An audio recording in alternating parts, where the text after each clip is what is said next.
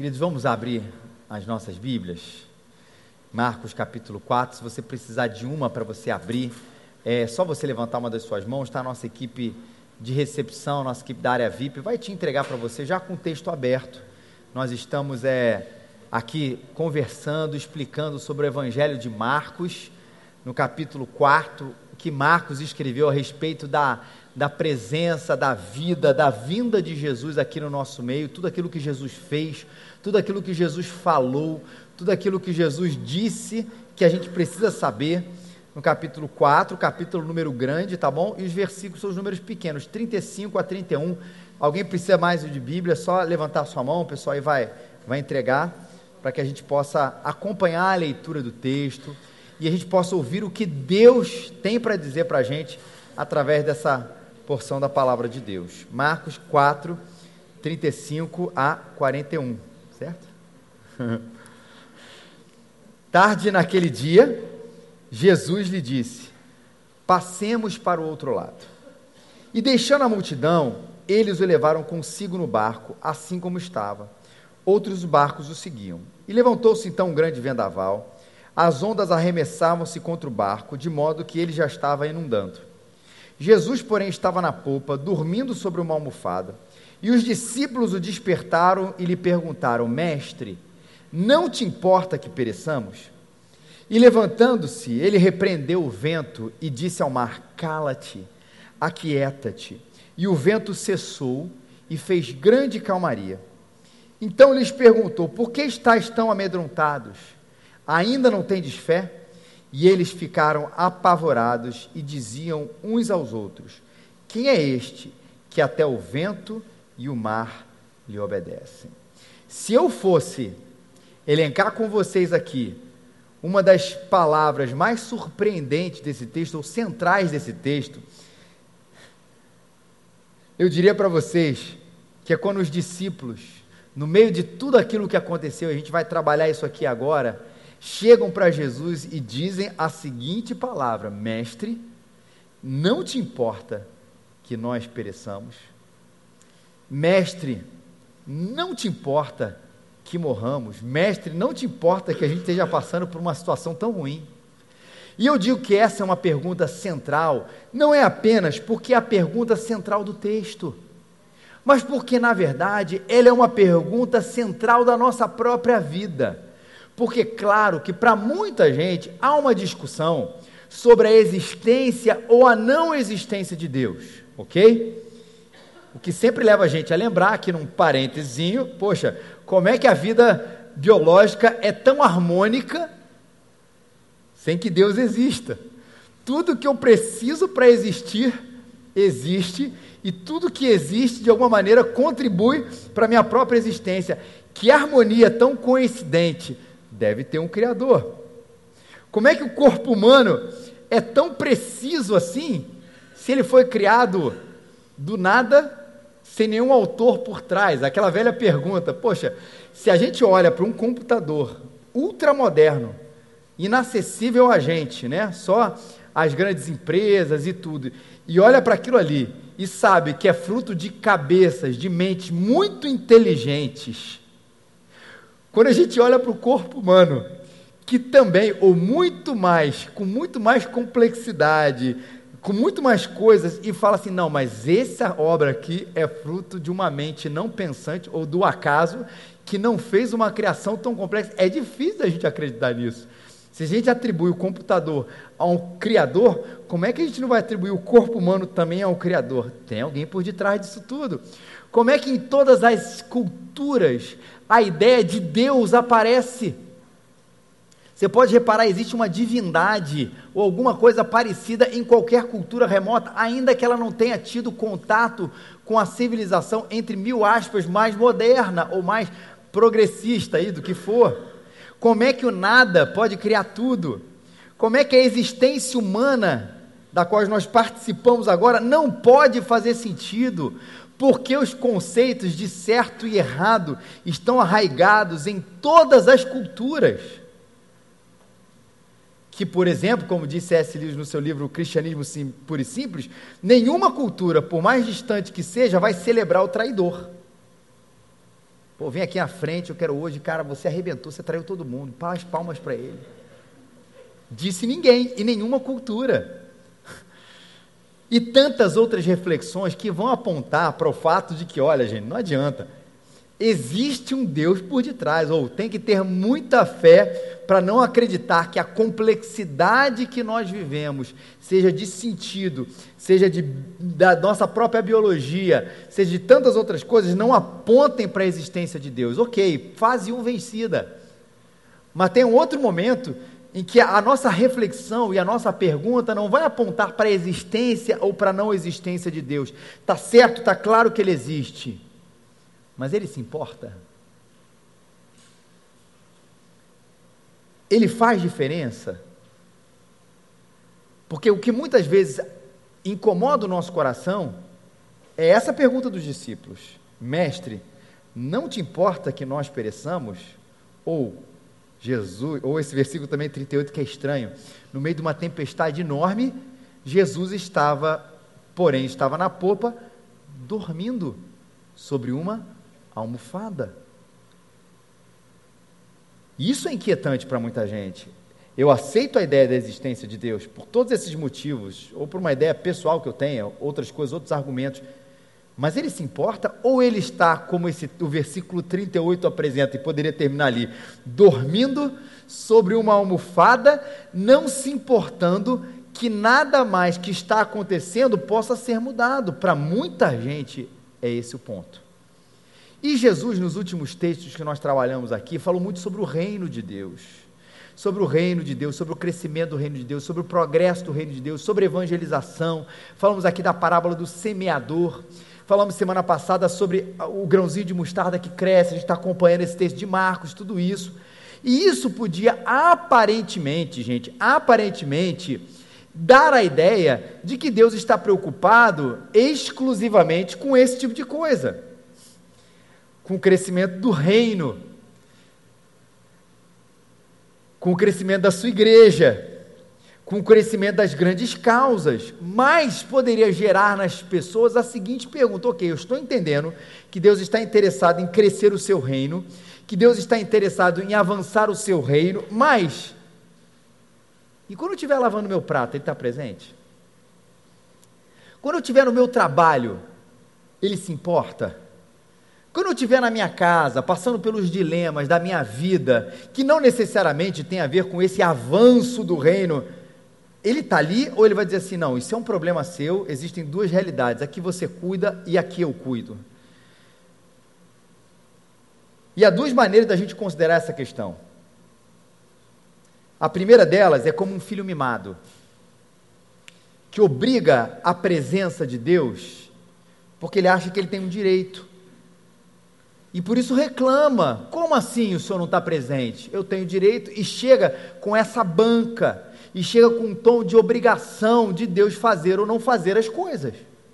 A gente pode encarar essa pergunta como um filho mimado ou como um filho dependente, que na verdade deseja essa presença porque ama esse Deus presente ou esse Pai presente e sabe que precisa dessa presença. Veja que eu usei a palavra filho para caracterizar os dois desejos, mas são diametralmente opostos.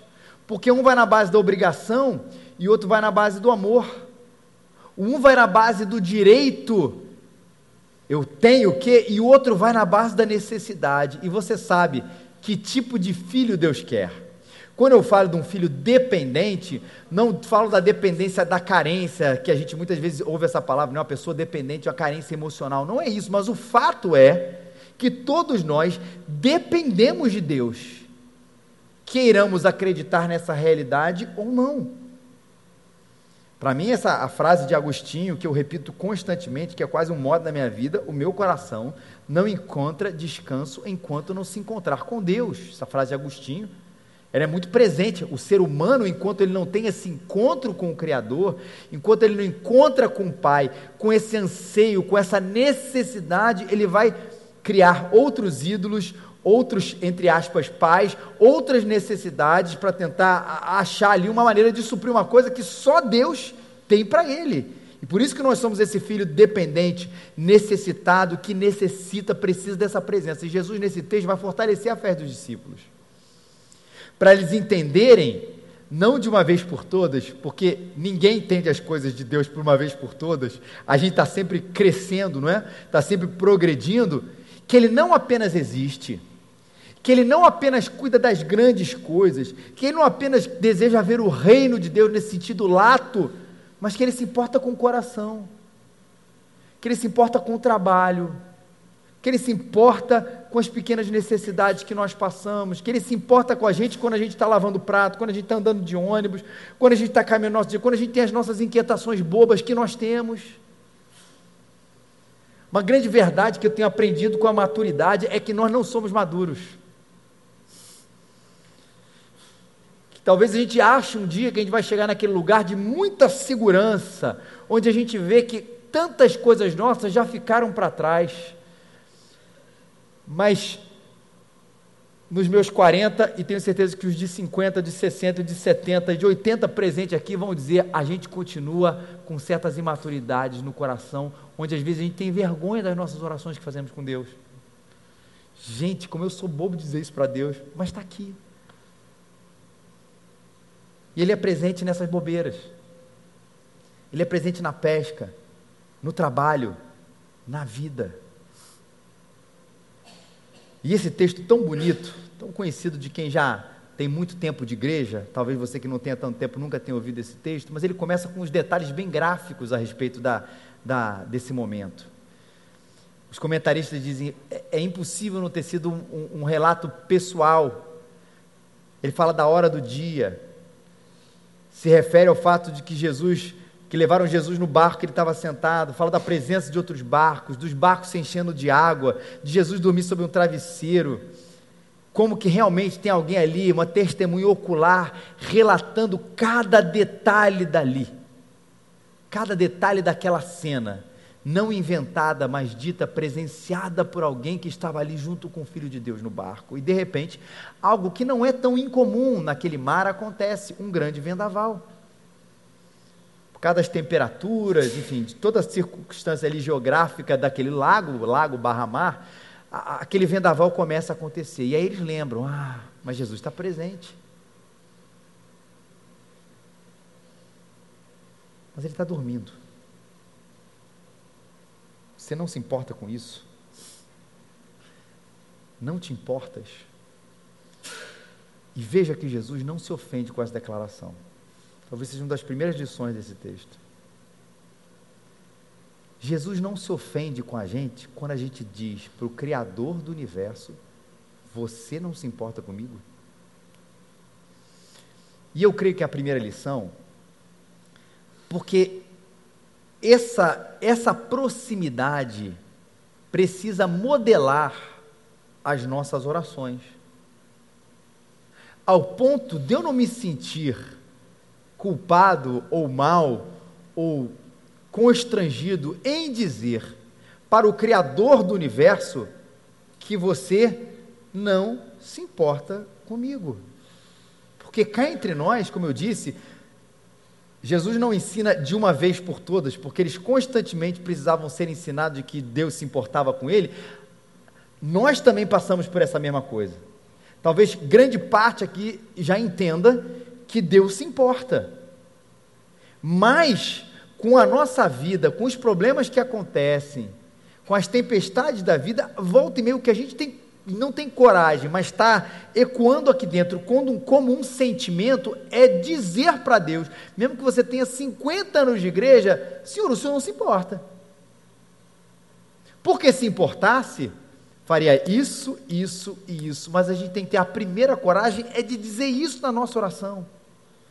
E é muito interessante quando você vê o conceito de reverência com outras religiões e outros tipos de divindade, onde isso seria um absurdo. Eu não posso me achegar diante de uma divindade e dizer para essa divindade, para esse Deus: olha, eu acho que o senhor não se importa. Só em dizer isso, provavelmente um cataclisma nuclear aconteceria. Né? As terras, dentro do conceito de muitas outras religiões, a, a, a, a terra ia tremer, a chuva ia cair. Então você precisa chegar de alguma maneira com uma fórmula para se dirigir a Deus. E essa fórmula para se dirigir a essa divindade é porque existe uma distância onde uma criatura não pode dizer a alguém, a um ser superior, alguma coisa que é da ordem da pessoalidade que possa, inclusive, questionar nesse sentido, ou colocar diante de Deus nesse sentido, um sentimento que está ali latente e presente. E veja que com o Deus da Bíblia, o único Deus, a coisa não funciona assim. Até porque ela, ele é revelado para a gente como Pai. E algo, claro, que nessa proximidade, que é reverente porque nós estamos diante do Rei dos Reis. Mas essa reverência diante dos Reis dos Reis me permite que eu me achegue com intimidade, com proximidade e guarde essa palavra com sinceridade de quem sabe que o Rei dos Reis é meu Pai.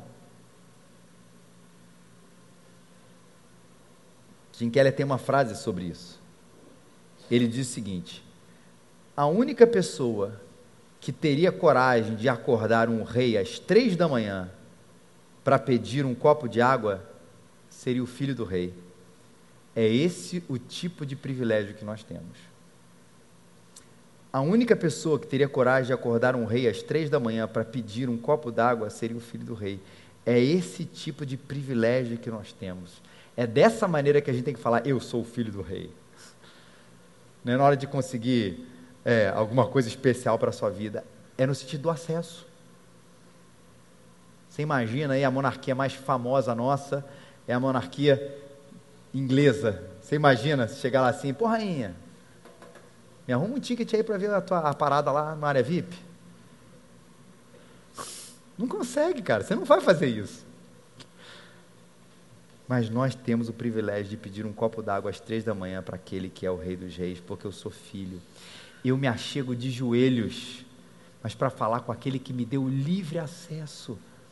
Eu me achego diante do Rei do universo, mas com a proximidade suficiente para falar das minhas banalidades, do meu cotidiano, dos meus erros, do meu defeito, do meu pecado. E como sou filho, sei que o seu amor imutável não se mudará, não transformará, não diminuirá e nem aumentará pelas coisas que eu falo para ele.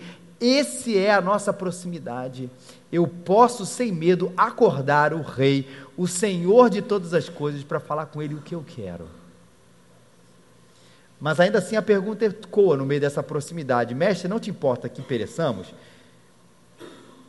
E aí fica a revelação de Deus aqui como alguém que se importa, como alguém que tem poder e alguém que não pode ser manipulado.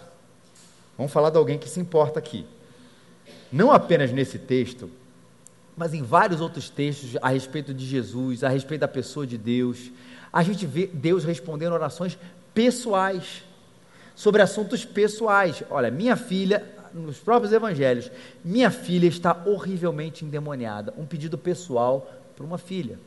Mestre, trouxe o meu filho. Olha a proximidade. O rei dos reis, alguém chega lá assim, mestre, trouxe o meu filho que tem um espírito mudo. Ou, e Jesus saindo viu uma grande multidão, e possuído de tanta compaixão para com ela, curou os seus enfermos. Essa é uma marca que Jesus deixa em todo o seu ministério aqui. Ele tem compaixão. Ele se importa. Claro que nós Jesus não está aqui para responder os nossos mimos. E esse, essa, essa diferenciação é importante o irmão de Jesus, Tiago, uma vez diz o seguinte, nas cartas que ele escreve: olha, que a gente pede a Deus e a gente não recebe aquilo que a gente pede, porque a gente pede mal. E ele qualifica o que é pedir mal, não é a fórmula errada de pedir mal, mas a motivação pela qual a gente pede todas as coisas. Nós pedimos mal porque nós queremos receber para esbanjar nos nossos próprios prazeres. Isso coloca um Deus que se importa tanto para dizer não às nossas orações que são fruto da nossa da nosso mimo. que são fruto da nossa, da nossa infantilidade. E ele é bom o suficiente para dizer não. Mas isso também mostra, queridos, que ele se importa, que dá-nos acesso pessoal e olha pelas nossas vidas. O que a gente precisa o tempo inteiro é nas nossas orações, sabendo que ele se importa, é rever o nosso coração para perceber quais são as intenções do nosso coração.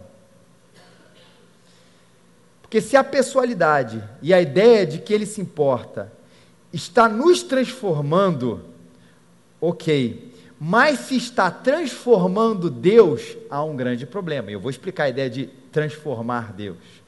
Porque a nossa oração precisa transformar o nosso coração, porque a gente começa, na medida em que a gente se aproxima desse Deus, que se importa com a gente, a gente vê ele se importando tanto que vai mudando os pedidos das nossas orações. A gente deixa de ser tão mimado, a gente deixa de pensar tanto na gente, a gente deixa de pensar tanto no nosso pequeno universo e começa a pensar em as realidades mais parecidas com a realidade de Deus. Esse é um processo de maturidade espiritual. Mas ela, entre aspas, transforma, ela pode transformar Deus, na verdade não transforma Deus, mas transforma a nossa imagem sobre Ele, porque às vezes as nossas orações estão fazendo Deus como um boneco nas nossas mãos. Por isso que a gente precisa rever o nosso conceito e a nossa motivação. Alguém que, na verdade, está pronto para servir os nossos interesses pessoais. É por isso que a oração precisa ser recheada também de reflexão. Eu estou pedindo para mim ou estou pedindo para a glória de Deus? Eu estou pedindo para mim, na verdade, para o meu mimo, para as minhas coisinhas, sem se importar com Deus, ou eu estou pedindo a Deus a mim, mas se importando com Deus, a sua glória e, claro, com o meu sofrimento e coisas também que são importantes. Mas veja, a oração precisa estar recheada de reflexões a respeito da nossa própria motivação. Porque sabe por quê? Porque às vezes ele vai dizer não, e aí a nossa resposta vai ser: o Senhor não se importa com a gente. Quando na verdade não é isso. Sim, ele se importa com a gente e se importa tanto ao ponto dele dizer assim: Eu estou trabalhando uma coisa melhor em você. Que muitas vezes o que ele não nos dá e o seu aparentemente silêncio é o amor maravilhoso de Deus, poderoso de Deus, desejoso de Deus de reconstruir você. Enquanto a gente está insistindo que ele faça por nós, ele está dizendo que ele está fazendo em nós. Quando a gente insiste que ele responda desse jeito, ele está dizendo, estou respondendo de outro jeito, que é mudar o seu coração para que ele seja um coração mais parecido que de Jesus. Por isso que as nossas orações precisam ser reflexivas, os silêncios de Deus precisam ser reflexivos, os não de Deus precisam ser reflexivos, para perguntar o que ele está querendo me ensinar. E aonde eu preciso me alinhar com Deus e com a sua vontade, e não aonde Deus precisa se alinhar comigo. Mas nisso tudo, Ele está se importando com você. Ele se importa. E Ele tem poder. Esse texto mostra isso muito claro para a gente. E a gente precisa ter a nossa fé renovada nesse aspecto. O Keller relata o texto da seguinte maneira: o Tim Keller, a tempestade se acalma nesse texto como uma dócil criança. Porque não foi isso que ele fez? Porque eu nunca participei de uma tempestade no meio do mar. Graças a Deus por isso. Talvez poucos de nós, ou ninguém aqui, tenha participado de uma coisa semelhante ao que se vê nesse texto. Talvez a gente consiga ter um pouco da dimensão quando a gente vê os filmes, os documentários, que mostram o que é uma tempestade no meio do mar e o nível de desespero que deve ser você ver aquilo tudo. Porque é uma força que não dá para fazer, ah, vamos fazer o seguinte, joga uma, uma, um remedinho no mar que a tempestade se acalma. Não dá para fazer isso. Ela é aparentemente incontrolável. E Jesus trata isso como ele manda calar a boca, como a gente manda uma dócil criança. Aliás, muito mais do que a gente faz com as crianças. E é um paralelo muito interessante de forças. As palavras usadas aqui é são as mesmas palavras, e isso tem um sentido doutrinário, teológico muito importante que Jesus usa para acalmar, para acalmar não, para expulsar um demoniado. um demônio de um endemoniado. Né? A Bíblia diz: levantando-se, repreendeu o vento e disse ao mar: Cala-te, aquieta-te. Ele dirige-se ao mar a, como se fosse uma pessoa, né? E o vento, cala-te, aquieta. E o vento cessou e fez grande calmaria. Em Marcos 1, 25, texto que a gente já leu, na questão do endemoniado, Jesus dizendo: Cala-te e sai dele. No versículo 41 do texto de hoje, eles ficaram apavorados e diziam uns aos outros: Quem é este que até o vento e o mar lhe obedecem? Marcos 1, 27, a questão do endemoniado. E todos se admiraram ao ponto de perguntar entre si: que é isto? Que nova doutrina é essa? Pois com autoridade ordena aos espíritos imundos e eles obedecem. Está vendo que a ordem de Jesus é imediatamente obedecida por um espírito mundo e a ordem de Jesus é imediatamente obedecida por alguém inanimado, o mar e o vento que, que Deus está querendo dizer para a gente? O que, que esses textos revelados para a gente estão querendo dizer a respeito de Jesus? Ele manda em tudo. Ele manda nos seres vivos e não vivos. Ele manda naquilo que é aparentemente controlável, naquilo que é incontrolável. Ele manda as coisas do universo espiritual e ele manda nas coisas do universo biológico, físico, geográfico, emocional, seja lá o que for. E a ênfase aqui é para a gente não deixar de confiar nessa história.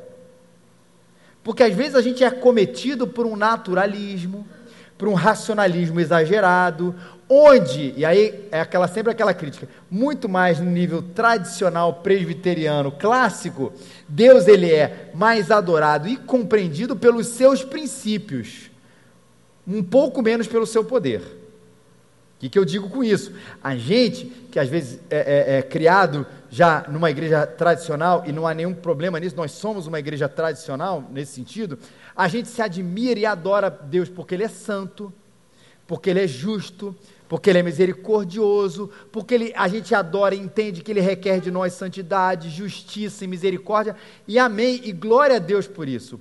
E a gente fica nessa parte, mas Deus é isso, mas Ele não é só isso. Deus é poderoso, Ele faz milagres ontem e hoje e amanhã e eternamente. Ele realiza coisas inexplicáveis fisicamente, emocionalmente e espiritualmente, e a gente tem que dizer amém também por isso. Porque apesar da gente repetir o tempo inteiro, não, claro que eu creio que Deus é poderoso, quase sempre isso vem com mais. E o nosso mais não tem a ver com o nosso terceiro ponto aqui, que tem a ver com a soberania de Deus. O mais tem a ver com a nossa incredulidade.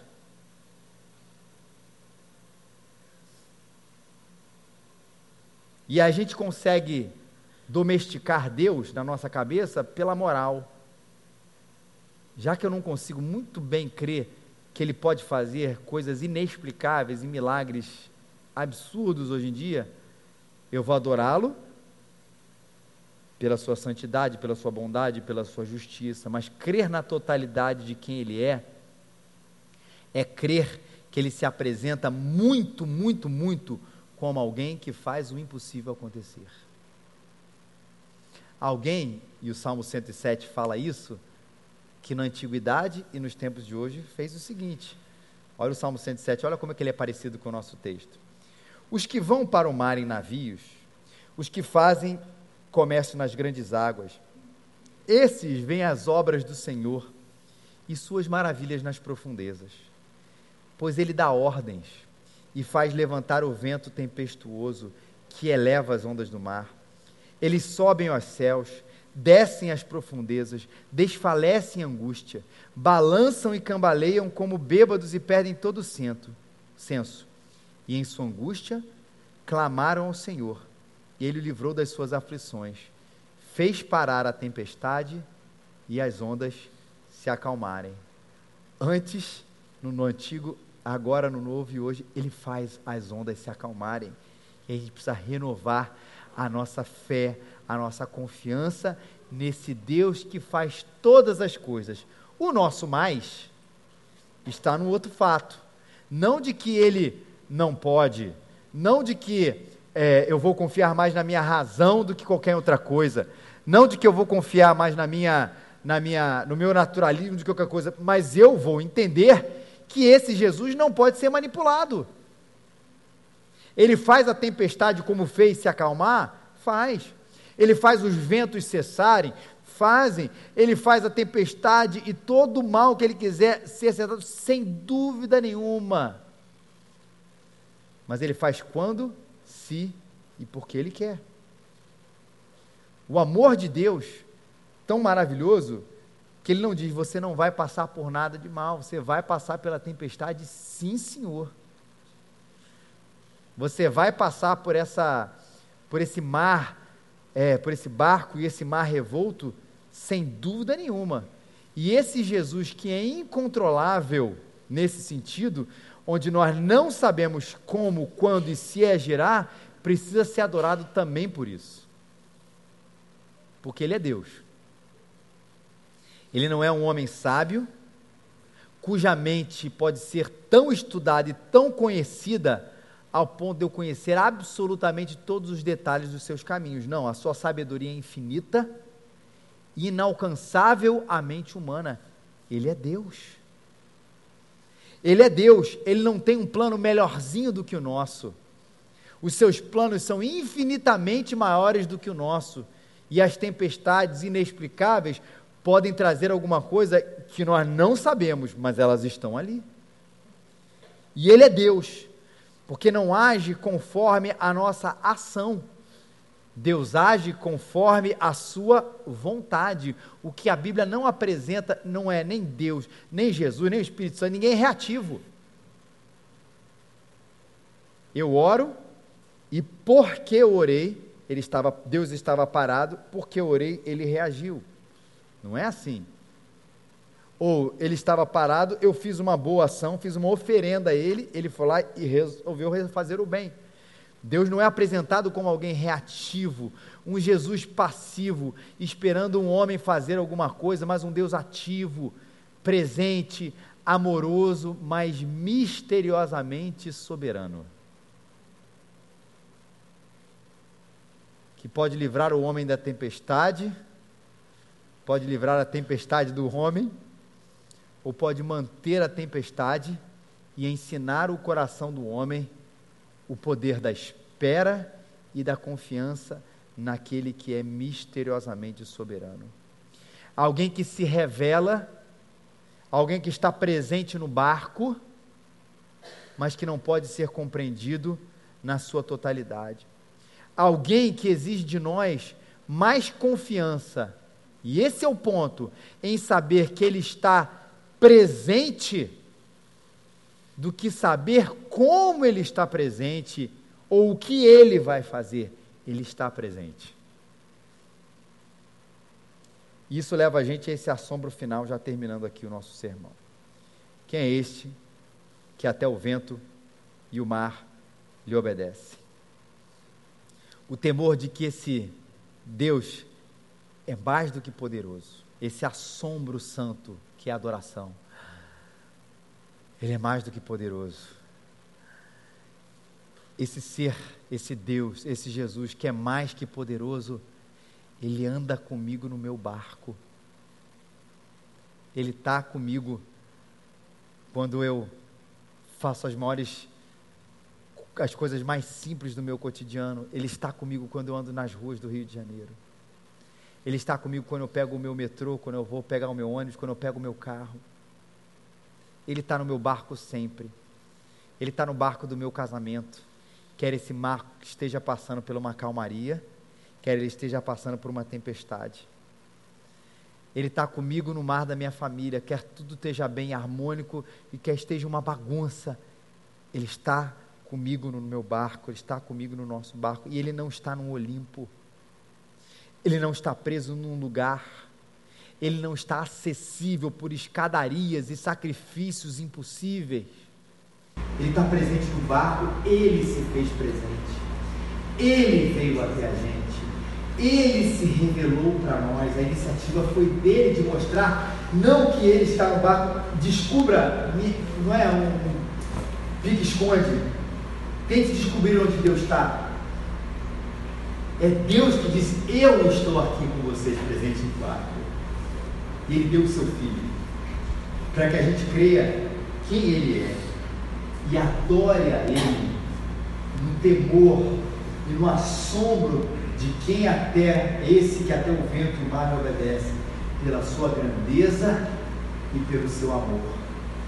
Ele é poderoso, ele se importa e ele é misteriosamente soberano e incontrolável, mas que nunca, nunca deixa, abandona o barco da nossa vida. Que Jesus nos abençoe.